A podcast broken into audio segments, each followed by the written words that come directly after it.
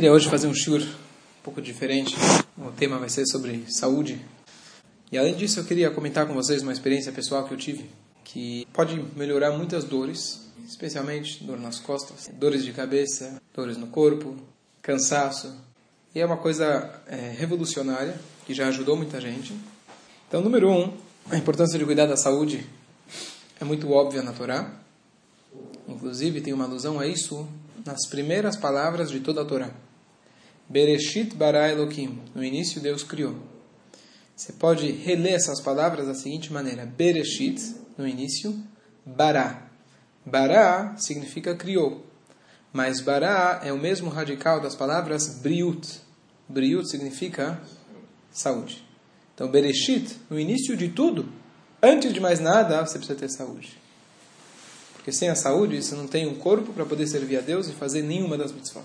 E aqueles que usam, eventualmente, a religião como desculpa, já que eu estou rezando muito, já que eu estou estudando muito, não tenho como cuidar do meu corpo, isso é óbvio que é absolutamente contra o conceito da Torá.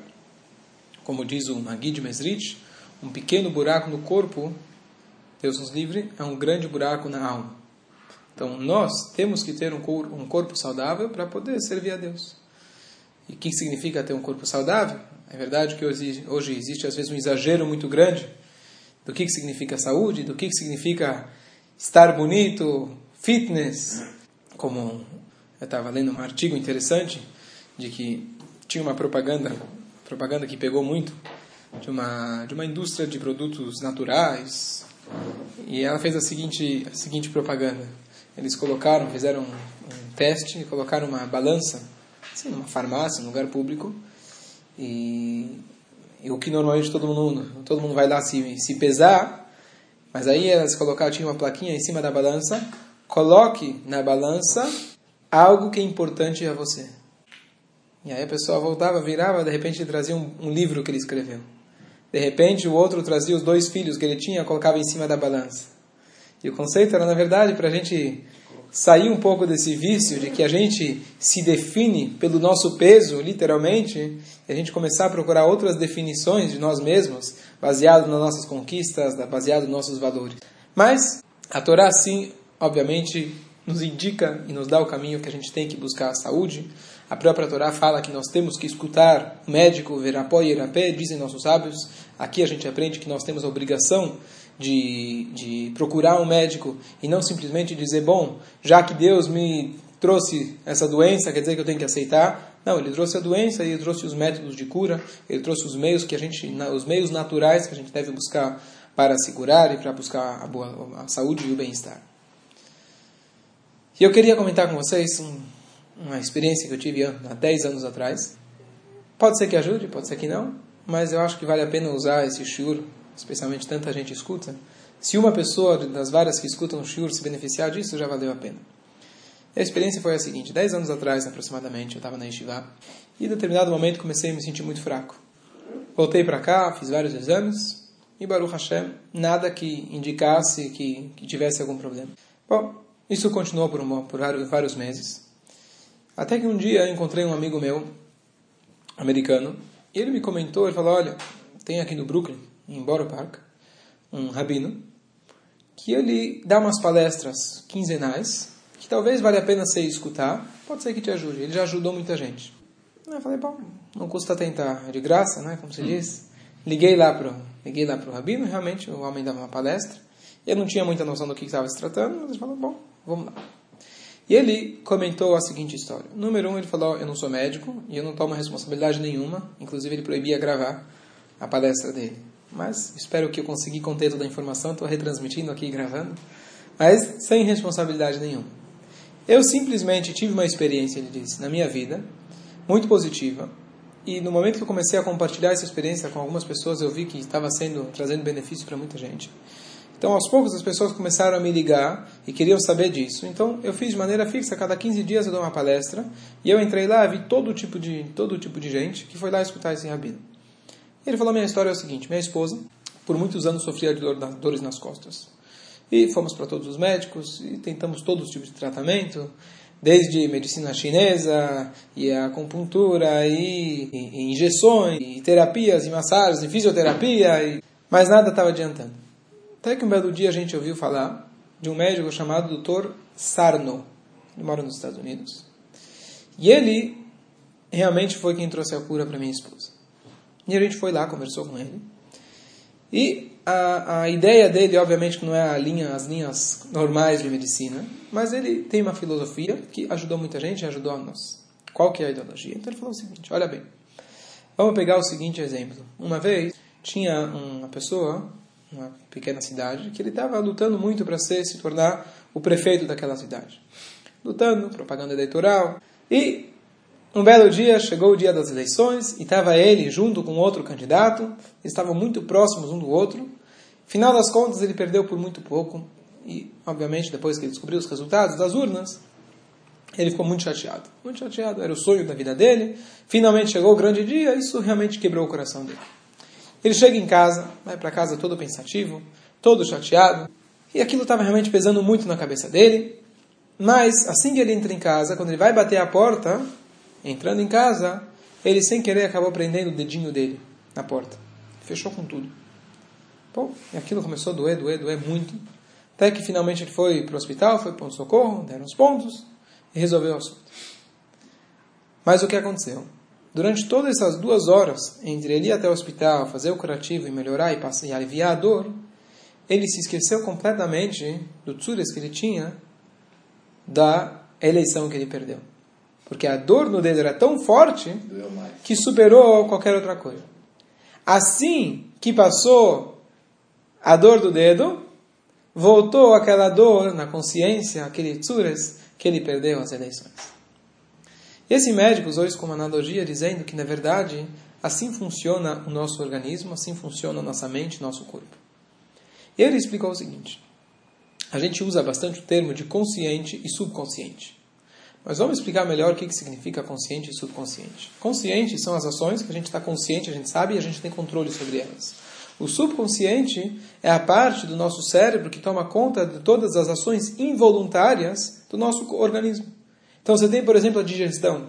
Você não precisa pensar que agora a comida está descendo para o estômago e está fazendo a digestão. Simplesmente o teu cérebro, que a Hashem deu para gente esse, fez esse milagre para a gente, naturalmente ele já está fazendo esse processo. E assim as várias coisas que acontecem dentro do nosso organismo sem a gente controlar elas, então isso faz parte do nosso subconsciente. E muitas vezes a gente só concentra, a gente só foca na nossa vida no nosso lado consciente o que, que eu estou estudando, o que eu estou fazendo, quais atividades que eu estou me ocupando. Mas a gente não dá atenção suficiente para o que está acontecendo, na verdade, no nosso subconsciente. Muita coisa, muita informação vai entrando através do nosso consciente e vai se armazenando no subconsciente. E interessante que o que nós sentimos, assim ele disse, o que nós sentimos no nosso consciente é um décimo do que como o nosso subconsciente sente as coisas. Então, por exemplo, se eu tenho alguma coisa que me incomoda conscientemente, vamos colocar de 1 a 10, na escala de 1 a 10, me incomoda número 1, no meu subconsciente ele reprojeta isso 10 vezes mais. E uma coisa interessante, complementando, é justo anteontem recebi um videozinho interessante sobre uma pessoa que estava dando uma palestra, uma, uma psicóloga, estava dando uma palestra, e ela pegou um copo de água na mão e estava cheio até a metade. Normalmente nessas palestras, o que você espera que ela vai dizer? Meio copo cheio, meio copo vazio, todo mundo conhece, ok? Depende de como você olha as coisas. Só que a pergunta que ela fez foi diferente. Ela falou, quanto, quanto pesa esse copo? Um meio copo de água. Quanto tem aqui dentro? Eles falaram 200 mililitros, 300, 400, 500. E ela respondeu que nenhuma das respostas estava correta. Ela falou, o peso disso daqui Depende de quanto tempo eu vou segurar ele no ar. Se eu segurar um minuto, até que eu aguento. Se eu segurar uma hora, isso vai pesar muito. Vai chegar um momento onde realmente vai estar muito pesado, não vou conseguir aguentar. E assim ela disse: qual é o peso das nossas preocupações? Às vezes, numa escala de 1 a 10, é só um. Mas a pergunta é quanto tempo você fica guardando isso na tua cabeça? Quanto tempo essa preocupação fica pesando no teu consciente e muito mais no teu subconsciente? Essa é a pergunta.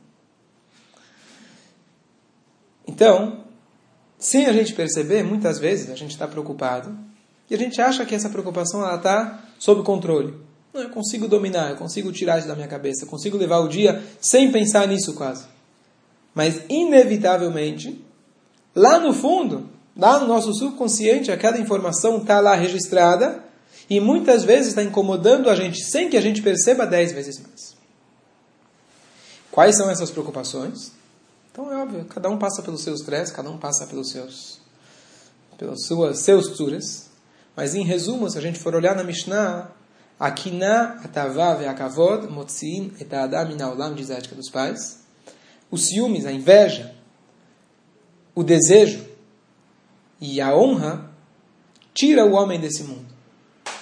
O que significa? Às vezes você está com desejando o que o outro tem, que é muito comum. Quem é pai sabe que quando você dá uma coisa para um filho, imediatamente o outro está querendo igual.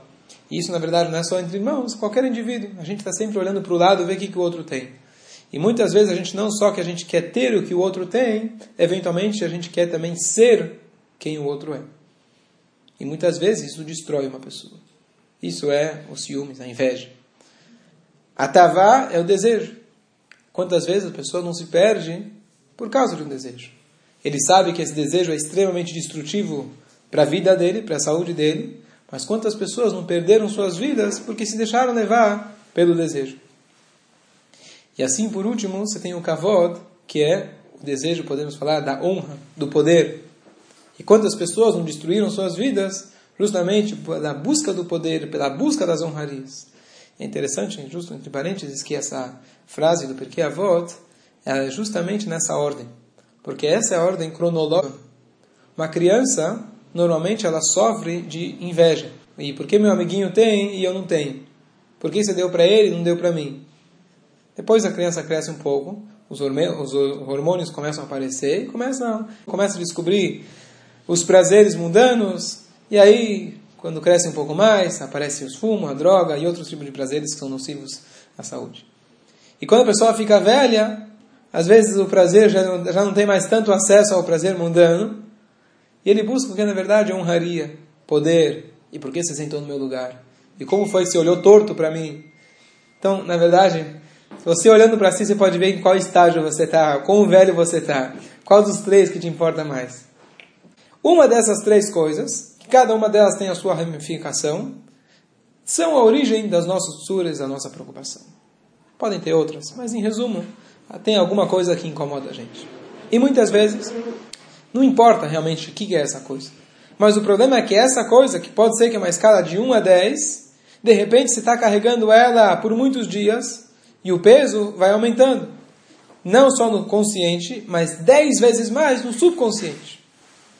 Então, existe um mecanismo, continuando a teoria, existe um mecanismo interessante de autoproteção dentro do nosso organismo. Quando alguém não aguenta uma dor, então, ele reprojeta, ele reformula essa dor como se fosse usando algum tipo de válvula de escape. Então, o que, significa isso? Aquele cara que perdeu as eleições, ele ficou muito chateado. E aquilo estava incomodando ele demais. Se no, subconsciente, se no consciente era 1, no subconsciente era 10. Se no consciente era 10, no subconsciente era 100. Mas no momento que começou a doer o dedo dele, isso, na verdade, trouxe um certo alívio.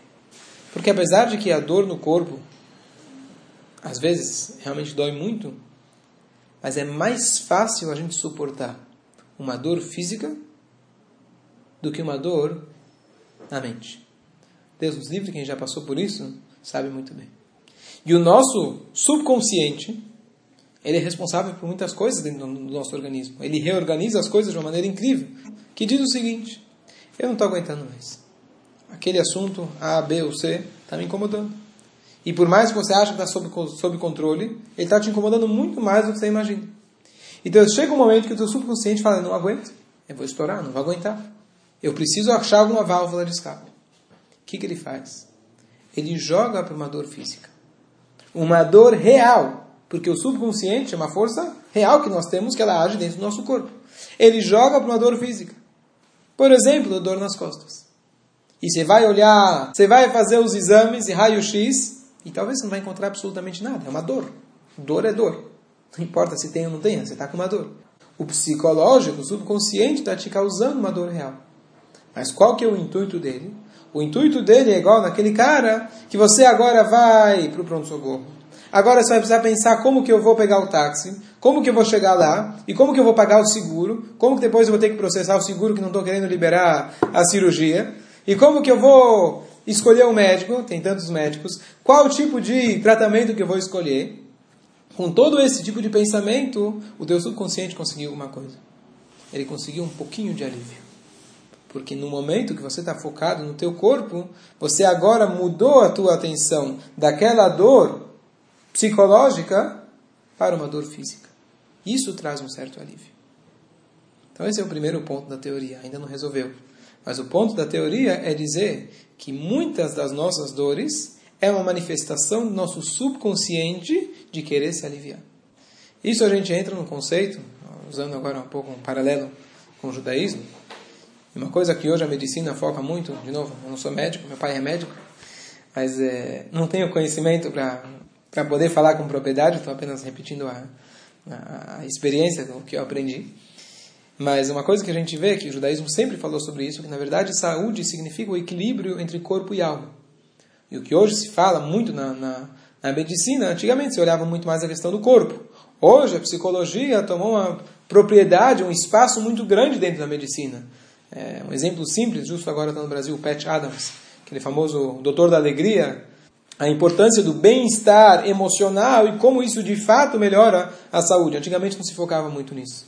A importância da, da, da pessoa estar equilibrada entre o corpo e a alma, a importância das mitzvot, a importância do estudo, a importância de você estar feliz, como isso tem, também tem seu efeito físico no nosso corpo.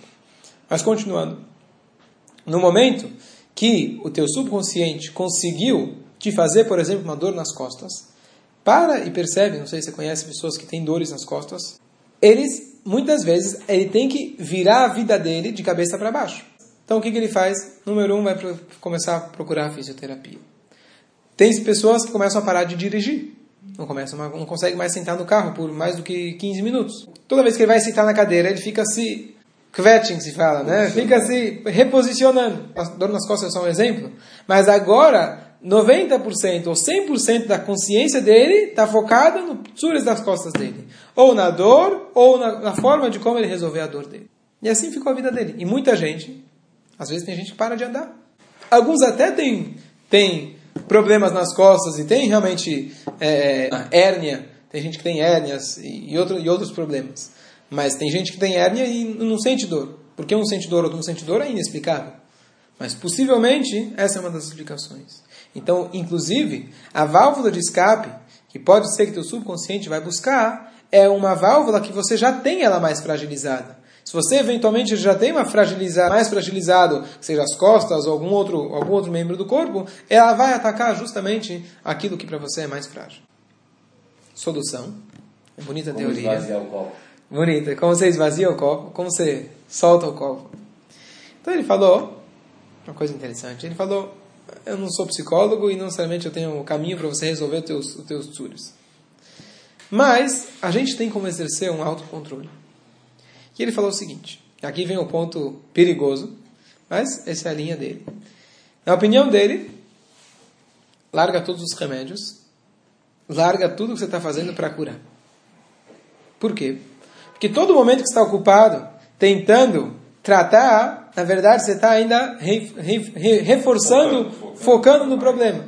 Por quê? Mas isso, tendo a certeza que você realmente fez os exames e realmente não tem nenhuma doença, não é uma coisa que justifique, óbvio que você precisa fazer isso.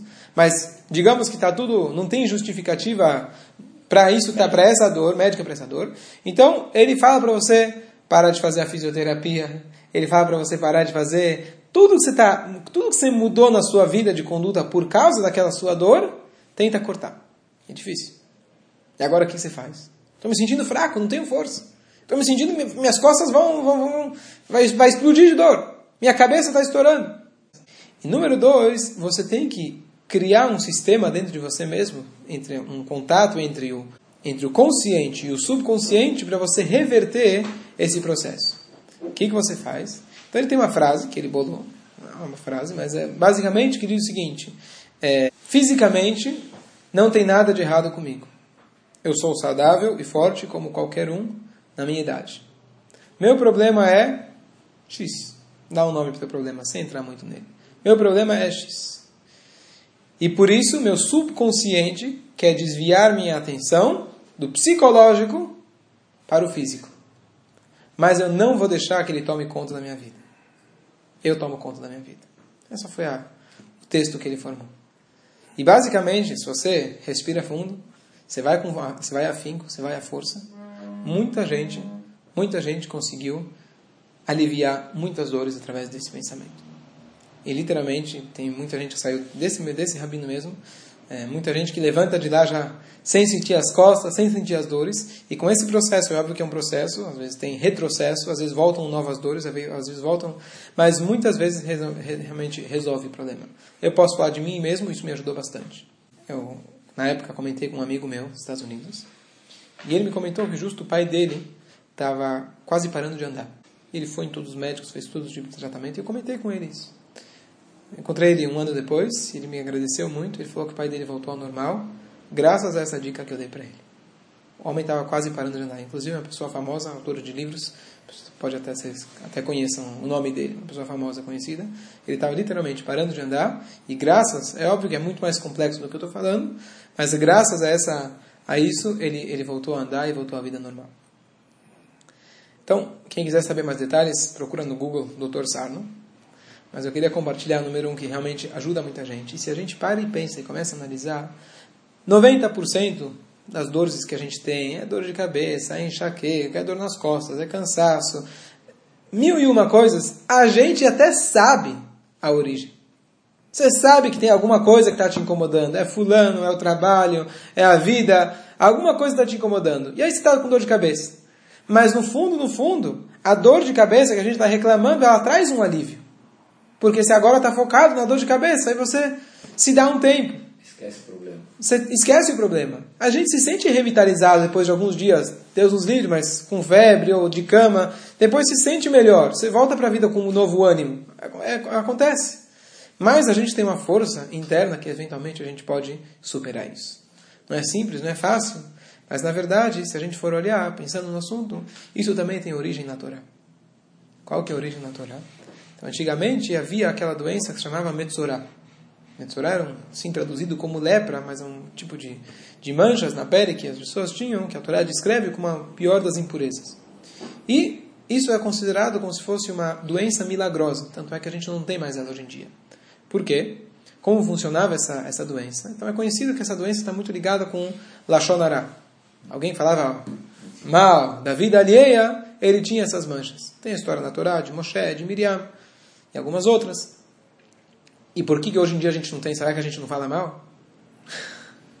Mas na verdade, as pessoas antigamente estavam num nível espiritual tão elevado que quando a pessoa saía um pouquinho da linha, isso já tinha manifesta uma manifestação no corpo físico.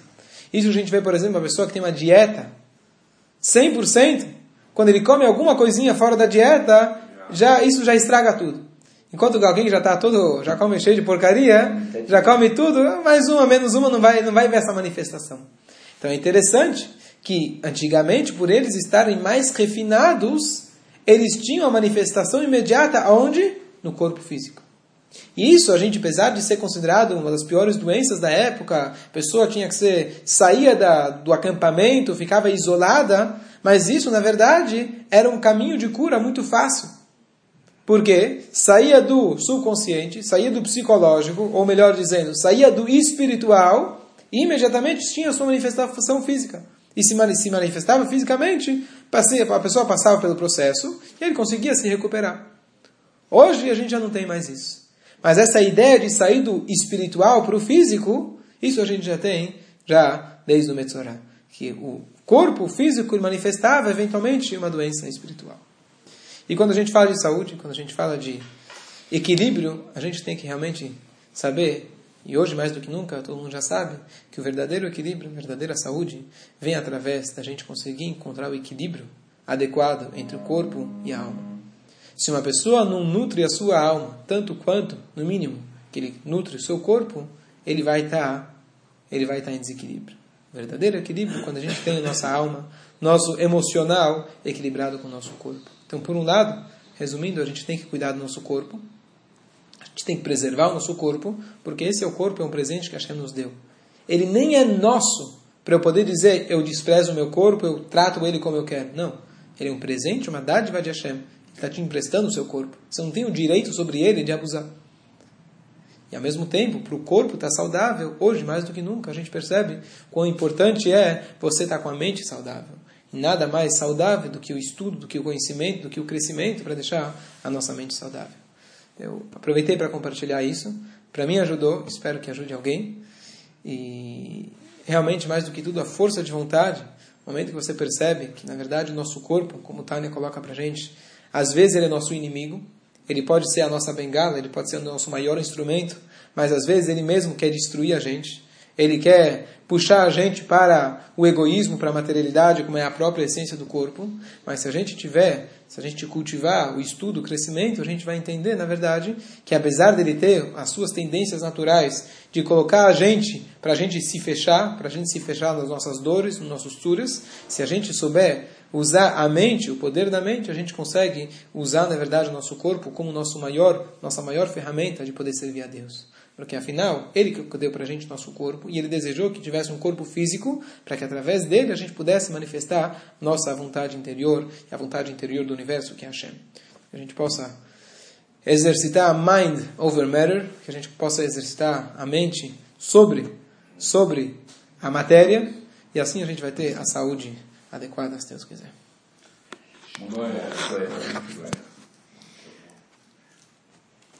O negócio é